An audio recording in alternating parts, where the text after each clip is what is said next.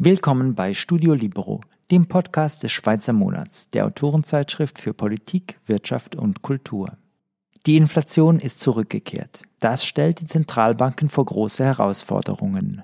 Dani Stüssi, Geschäftsführer von Real Unit Schweiz AG, spricht über die Sicherung von Vermögen in Zeiten der Teuerung, über den Handel mit Aktientoken und Gold im Gotthardmassiv.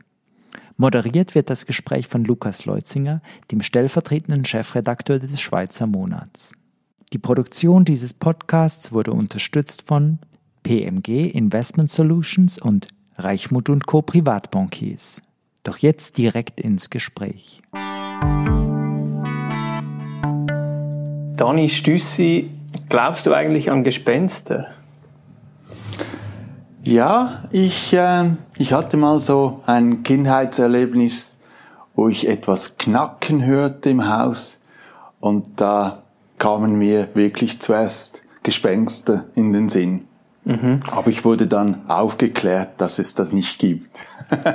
ich frage deshalb, weil die Inflation war ja in den vergangenen Jahren so ein bisschen wie ein Gespenst. Man hat sich ein bisschen Geschichten darüber erzählt. Äh, alle sprachen davon, aber äh, kaum jemand hat das eigentlich so gesehen und äh, manche behaupteten gar, das existiert gar nicht mehr und jetzt ist sie plötzlich da. Warum? Ja, ähm, die Inflation, die wir jetzt erleben, hat eigentlich zwei Hauptursachen. Einerseits durch die Corona-Krise ähm, wurden die Angebote, also die Waren nicht mehr pünktlich geliefert oder kamen gar nicht mehr an. Ähm, das Thema hier ist ähm, die ganze Kette, Lieferkette, die aufgrund von diversen Ausfällen weltweit ähm, gestoppt wurde. Und die Waren wurden knapp, oder? Mhm. Hier haben wir immer wieder gehört, dass es sich um ein temporäres Phänomen handelt. Ähm, ja, es, es dauert da sicher noch seine Zeit, bis da wieder jedes Zahnrad in das andere fließt.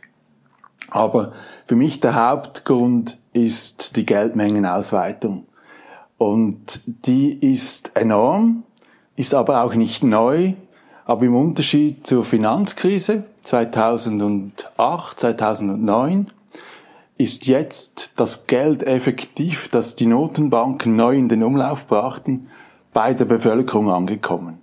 Sei das in den USA mit den, mit den Schecks, die da jeder Haushalt erhalten hat, und bei uns mit den Nothilfen in der Corona-Zeit im, im Frühling 2020 wurden ja ziemlich schnell Kredite gesprochen für die betroffenen Betriebe, die dicht machen mussten, oder? Also das Geld kam diesmal an bei der Bevölkerung, ist vorhanden und es wird wieder konsumiert. Und das mhm. ist der Haupttreiber für die Inflation, die wir jetzt erleben. Mhm. Aber es ist ja schon noch interessant, wie sich so die, die Debatte verschoben hat. Am Anfang hat man gesagt, ähm, nein, die Inflation kommt nicht, ist ja auch 2008 nicht gekommen. Ähm, man soll sich da nicht so Sorgen machen. Dann hieß es, äh, ja, das ist nur temporär. Ähm, und jetzt äh, gibt es schon Stimmen, die sagen, ja, wir müssen eigentlich mit äh, Inflation leben lernen. Wie hast du das erlebt? Ja, also es kommt immer darauf an, ähm, wer diese Debatte angestoßen hat.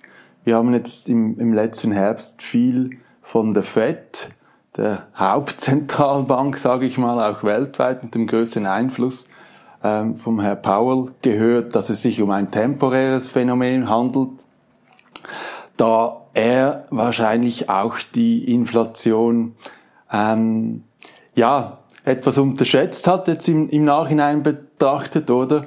Und da nicht zu früh seine extrem ultra ähm, massive Geldpolitik stoppen wollte. Aber jetzt äh, hat der Ton sich stark verändert, wie wir wissen, und er tritt nun auf die Bremse. Aber die Frage ist, ob das reicht, oder?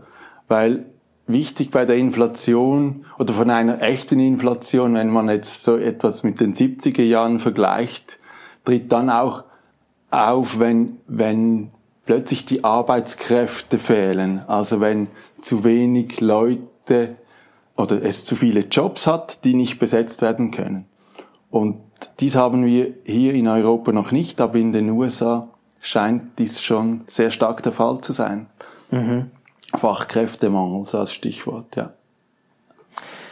Für die jüngeren Generationen ist die Inflation ja ein völlig neues Phänomen. Mhm. Ähm, erklär doch mal, wie uns Inflation konkret im Alltag betrifft. Ja, Inflation wird ja auch Teuerung genannt. Und das heißt eigentlich, dass wir mit 100 Franken jetzt in der Schweiz ähm, weniger Waren kaufen können als ähm, mit weniger oder keiner Inflation. Also gemessen wird die Inflation ja durch einen Warenkorb. Hier in der Schweiz ähm, ist es der Landesindex für Konsumentenpreise, der vom Bundesamt für Statistik monatlich erhoben wird und gemessen wird eigentlich so ein durchschnittlicher Verbrauch von einem durchschnittlichen Haushalt. Und dort sind auch Benzinkosten äh, mit eingerechnet, Mieten, aber natürlich auch Lebensmittel, also Güter des täglichen Gebrauchs. Und wenn jetzt der Index steigt um ein Prozent oder in der Schweiz war 2021 1,5 Prozent Inflationsrate, heißt das, dass ähm, dieser Warenkorb um 1,5 Prozent in einer Zeitraum monatlich oder jährlich ähm, entsprechend teurer geworden ist. Und viele Zuschauerinnen und Zuschauer können sich ähm, wahrscheinlich noch erinnern, dass man von, ja, ich sage mal zehn Jahren für die 100 Schweizer Franken den Warenkorb, den physischen, das Mikrowegeli, äh, mehr füllen konnte als heute. Also über eine längere Zeitraum merkt man auch, dass die Waren teurer wurden. Teurer wurden. Jetzt stelle ich mir die Frage, ob dieser Index, wie er gemessen wird, wirklich auch ähm, richtig gemessen wird. Weil was dort nicht mitberechnet wird, sind die Vermögensklassen wie Immobilien oder auch Gold oder Aktien, die ebenfalls viele Schweizerinnen und Schweizer besitzen, oder? Und die teurer geworden sind. Und zwar extrem. Also in den zehn Jahren in den letzten zehn Jahren, wo wir offiziell fast keine Teuerung hatten, ähm, ja, da, schon nur der Immobilienmarkt, oder ist mindestens zwischen 40 bis 60 Prozent, je nach Standort, ähm, hat sich verteuert, mhm. weil es handelt sich dort um knappe Güter. Land kann man nicht vermehren, Aktienanteile könnte man vermehren, aber ähm, es, es ist ein ein, eine Aktie ist ein Anteil an einer Unternehmung, oder? Und die kann man nicht multiplizieren wie, wie Geld. Mhm. Aber das bedeutet ja auch, dass die Teuerung die ärmeren Bevölkerungsschichten überproportional trifft, weil die ähm, haben vielleicht keine, keine Immobilien, keine Aktien, äh, haben nur ein Sparkonto und geben überproportional viel Geld für Konsum aus. Ja, das, das ist absolut richtig. Die, die Reicheren oder Vermögenderen, die haben in den letzten Jahren eigentlich ihr Vermögen noch gesteigert durch das, dass sie halt investiert sind. In Immobilien, in Aktien oder Edelmetallen, all die Werte, die effektiv ähm, im, im Vergleich zum Schweizer Franken oder dem Euro an Wert gewonnen haben. Aber die Sparer sind eigentlich die großen Verlierer, die ihr Geld auf dem Sparkonto liegen lassen, ohne Verzinsung und das Gefühl haben, ja, es ist sicher, ihr Geld, aber die Kaufkraft, vor allem über, eine längere über einen längeren Zeitraum, nimmt massiv ab. Und wir haben zum genau dieses Thema zu adressieren und aufzeigen zu können, wie viel der Verlust der Kaufkraft ist über eine Zeit, haben wir ganz kürzlich jetzt einen Inflationsrechner auf unserer Homepage ähm, installiert. Unter slash Inflation findet man diesen und ich ermutige alle Zuhörerinnen und Zuhörer oder Zuschauerinnen und Zuschauer, ähm, das mal selber auszurechnen. Und zwar kann man die, den zukünftigen Wertverlust ähm, des Geldes berechnen. Und man kann selber die Inflationsrate verändern und es ist sehr eindrücklich mit dem Zinseszinseffekt, was das ausmacht. Mhm. Kannst du ein Beispiel machen, wenn man jetzt über 20 Jahre oder so ja, eine bestimmte Inflationsrate? Wir haben ähm, für, für unsere Analyse haben wir ähm, jetzt rückwirkend den Kaufkraftverlust seit der Aufhebung des Goldstandards oder der Deckung des US-Dollars mhm. ähm, mit Gold, Bretton Woods Stichwort. 1971. genau. Haben wir ähm, ausgerechnet beziehungsweise uns auf die ökonomischen Daten gestützt und der US-Dollar hat in den letzten 50 Jahren über 80 Prozent an Kaufkraft verloren.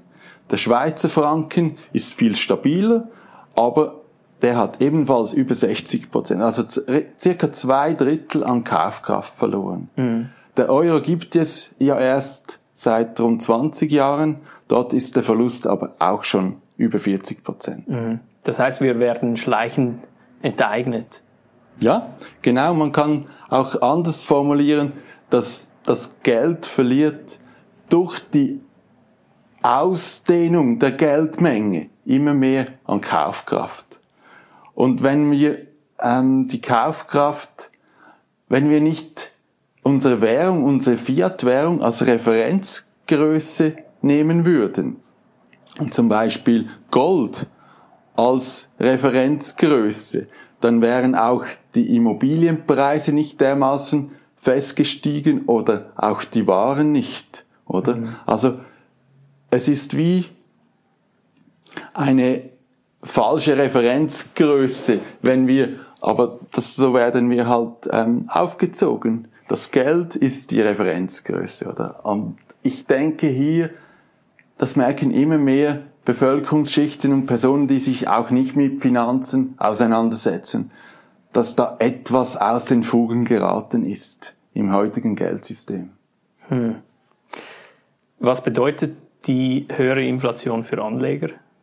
Anleger können sich schützen vor dem Kaufkraftverlust, indem sie in Anlageklassen investieren, die knapp sind und real vorhanden. Also Immobilien ist sicher eine geeignete Anlage für Inflationsschutz. Dann Edelmetalle, also Gold, Silber oder auch Industriemetalle. Dann geht es weiter mit Aktien. Und zwar ist dort wichtig, dass man in Unternehmen investiert, die die Preismacht haben, ihre Preise für ihre Dienstleistungen und Güter erhöhen zu können und dementsprechend auch ähm, nicht unter der Inflation leiden, oder? Mhm. Du bist ja CEO von äh, Real Unit und ihr versprecht eigentlich eine inflationssichere äh, Anlage. Genau, wir haben, wir verfolgen zwei Ziele. Einerseits, dass unsere Aktionärinnen und Aktionäre langfristig den Kaufkraft erhalten. Das messen wir am BIP der Schweiz. Also wir, unser Ziel, unser Benchmark ist, gleich schnell zu wachsen wie die Schweizer Wirtschaft und das noch etwas zu toppen und du das die Kaufkraft langfristig zu erhalten. Und das haben wir die letzten äh, vier Jahre, viereinhalb Jahre, seit es unsere Firma gibt, ähm, auch erreicht. Wir haben eine durchschnittliche Netto-Jahresperformance von 1,6 Prozent. Das klingt aber ziemlich tief. Ja, wenn man es vergleicht mit, mit Aktienanlagen, reinen Aktienanlagen, ähm, dann ist das nicht die Superrendite, aber wer schnell reich werden will, der ist bei uns am falschen Ort. Wie gesagt, ähm, wir sprechen eher konservative Anleger an, vorsichtige Anleger oder auch Sparer, die sagen, sie möchten zum Beispiel für ihre Enkelkinder oder für ihre Kinder mit einem Anlagehorizont von äh, einigen Jahren einfach den Wert des Geldes sicherstellen, oder? Mhm. Und wie macht ihr das? Wo legt ihr an? Wir investieren etwa 40 Prozent aktuell in Edelmetalle, Das ist hauptsächlich Gold und Silber, aber auch Industriemetalle. Dann haben wir etwa ebenfalls 40 Prozent aktuell in, in Aktien. Und zwar haben wir drei Selektionskriterien.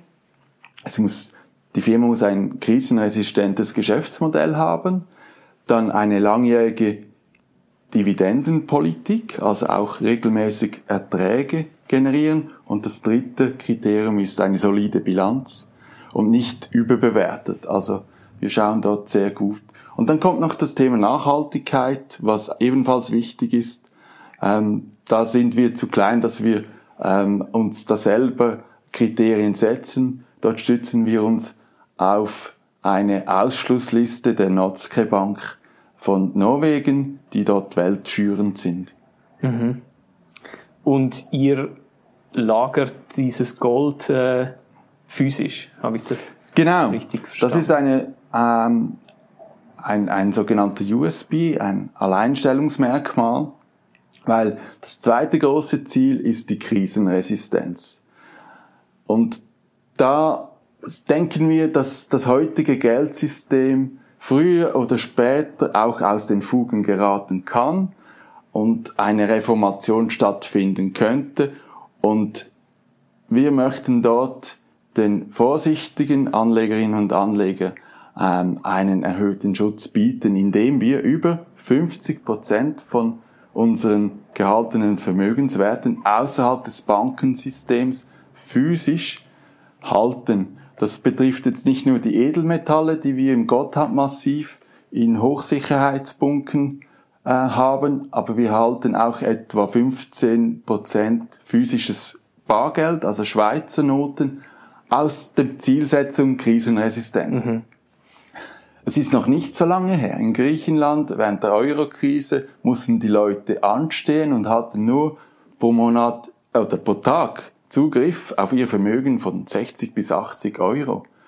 Also ich, ich will da nicht äh, ein Angstgespenst äh, lostreten, aber wenn, wenn die Bevölkerung nicht mehr daran glaubt, dass sie den ganzen Bestand an Bargut haben, dass sie auf dem Sparkonto haben, Zugriff haben, und ein sogenannter ähm, Bankenrun passieren könnte, dann werden sicher auch die, die Zugänge zum, zum eigenen Vermögen in der Schweiz könnten ähm, mhm. da blockiert werden oder geregelt werden. Und in einem solchen Fall bieten wir unseren Aktionärinnen und Aktionären eine Lösung, mit wieder zu Bargeld zu kommen. Mhm. Also du sprichst die Möglichkeit von äh, davon an, dass das Geldsystem aus den Fugen gerät. Wie, wie stellst du dir das vor? Was befürchtest du?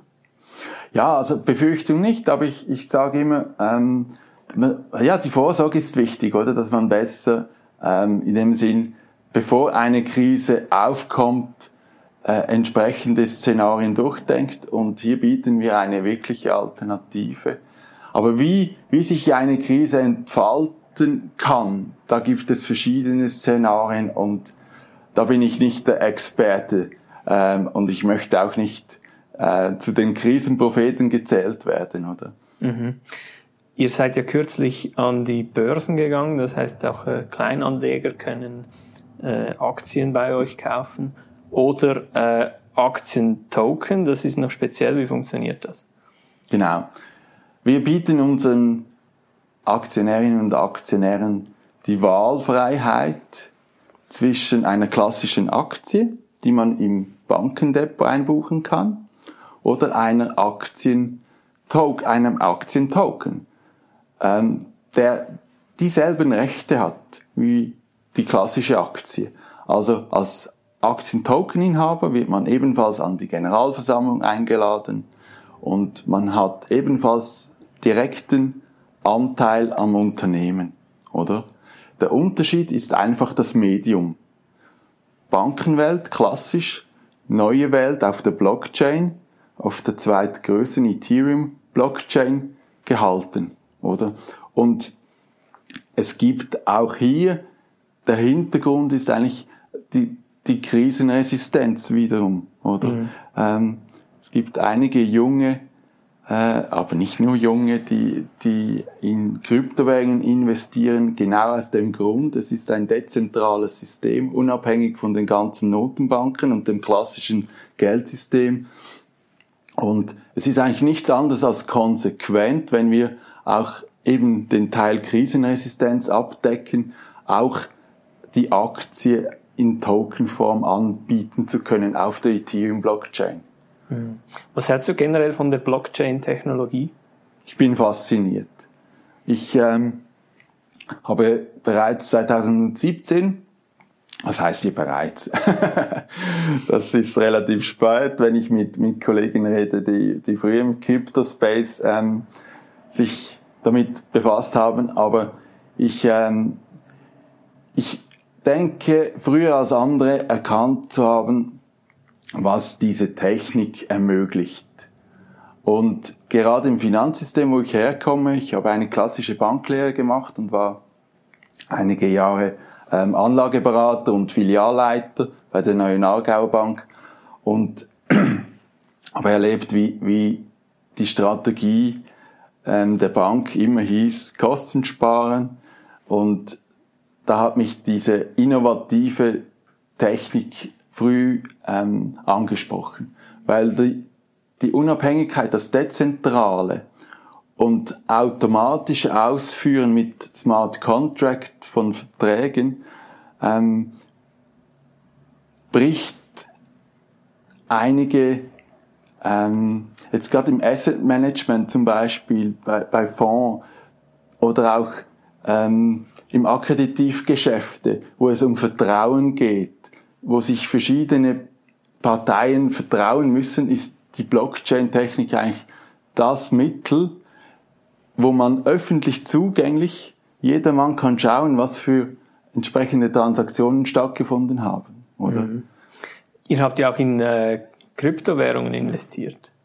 Genau. Das war aber äh, in jüngster Zeit nicht gerade äh, ein lukratives Geschäft. wir, wir haben einen langfristigen Anlagehorizont und ich werde oft gefragt, ja, seht ihr dann Kryptowährungen auch als reale Werte an, oder? Weil zwei Drittel unserer Anlagen sind in reale physische Werte investiert. Und nein, der Teil Krypto ist eigentlich zur Stabilisierung des ganzen, des ganzen Portfolios. Weil, ähm, also wir sprechen hier von Ethereum und, und Bitcoin, die korrelieren nicht gleich wie die Aktienmärkte. Und wenn es jetzt einen Größe, eine größere Aktienmarktkorrektur gibt, kann der Kryptoteil mit 1-2 Prozent helfen, eine gewisse Stabilisierung hinzubekommen. Aber weil wir ja nicht Gewinnmaximierung als Ziel haben, sondern stabilen Wachstum ähm, wie die Wirtschaft, sichern wir unsere Aktienpositionen zum Beispiel auch mit Derivaten nach unten ab. Mhm. Kommen wir noch zurück zur, zur Inflation. Äh, werden die Zentralbanken jetzt einen äh, Kurswechsel in der Geldpolitik vollziehen?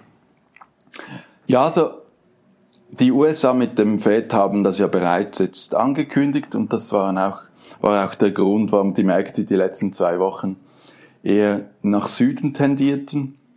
Ähm, hier stellt sich die Frage, wie stark sie dann effektiv auf die Bremse treten und wie viele Zinserhöhungen ähm, sie umsetzen. Aber es ist auch gefährlich, weil im Vergleich zu den 70er Jahren ähm, läuft die Wirtschaft zwar gut, aber nicht auf Hochtouren. Und dort ist die EZB in Europa ja viel, viel ähm, zurückhaltender. Also Frau Lagarde hat ähm, noch keine Anzeichen gegeben von Zinserhöhungen. Im Gegenteil, es werden immer noch monatlich x Milliarden Bonds aufgekauft. Ähm, und die Schweizer Nationalbank ist, ist sehr abhängig, was die EZB macht, oder? Auch wegen dem Wechselkurs Schweizer Franken Euro. Mhm. Genau. Hat die EZB nicht auch Angst, dass äh, wenn sie die Zinsen zu stark erhöht, erhöhen würde und die Geldschleusen schließen würde, dass dann auch äh, die Staatsschulden wieder ein Problem werden könnten. Ja, das ist sicherlich ein Thema. Ähm, es gab noch keine Zeiten, wo die Verschuldung der Staaten höher war zu Friedenszeiten als heute. Und es ist richtig, mit höheren Zinsen ähm, könnten einige Länder in einen Notstand kommen, um ihre Schulden zu begleichen oder die Zinsausstände zu begleichen. Aber andererseits ist auch ein Grund, die, das Wirtschaftswachstum in Europa ist nicht so stark wie in den USA. Mhm. Also die EZB hat auch Angst, hier ähm, das zarte Pflänzlein des Wachstums ähm, ja, ab, absterben zu lassen oder durch ihre Politik. Und mhm. das ist eine Gratwanderung. Und das ist eine sehr schwierige Situation für die Notenbanken hier jetzt ähm, ja richtig zu reagieren. Und deshalb wird die Inflation aktuell äh, in Kauf genommen. Oder? Mhm. Also in, in Deutschland sprechen wir von über fünf Prozent. Ähm, und in den USA sind wir schon fast bei sieben Prozent Inflation. Mhm. Aber das bedeutet, dass die Inflation außer Kontrolle zu geraten droht. Das ist die Gefahr. Die Inflation wird ja oft, äh, man spricht ja von galoppierender Inflation. Ähm, dort habe ich immer das, das Bild im Kopf vom Kutscher. Der Kutscher ist die EZB und die, die Pferde, die dann losgaloppieren, oder? Und der Kutscher versucht, die, die Pferde dann zu, zu zähmen und wieder zum Stopp, äh, Stoppen zu bringen, oder? Das finde ich ein schönes Bild für die Situation, wenn die Inflation anfängt zu, zu rasen. Mhm. Und ähm, ja, wir werden sehen, es, ist, es bleibt spannend zu sehen, wie die Notenbanken hier reagieren werden.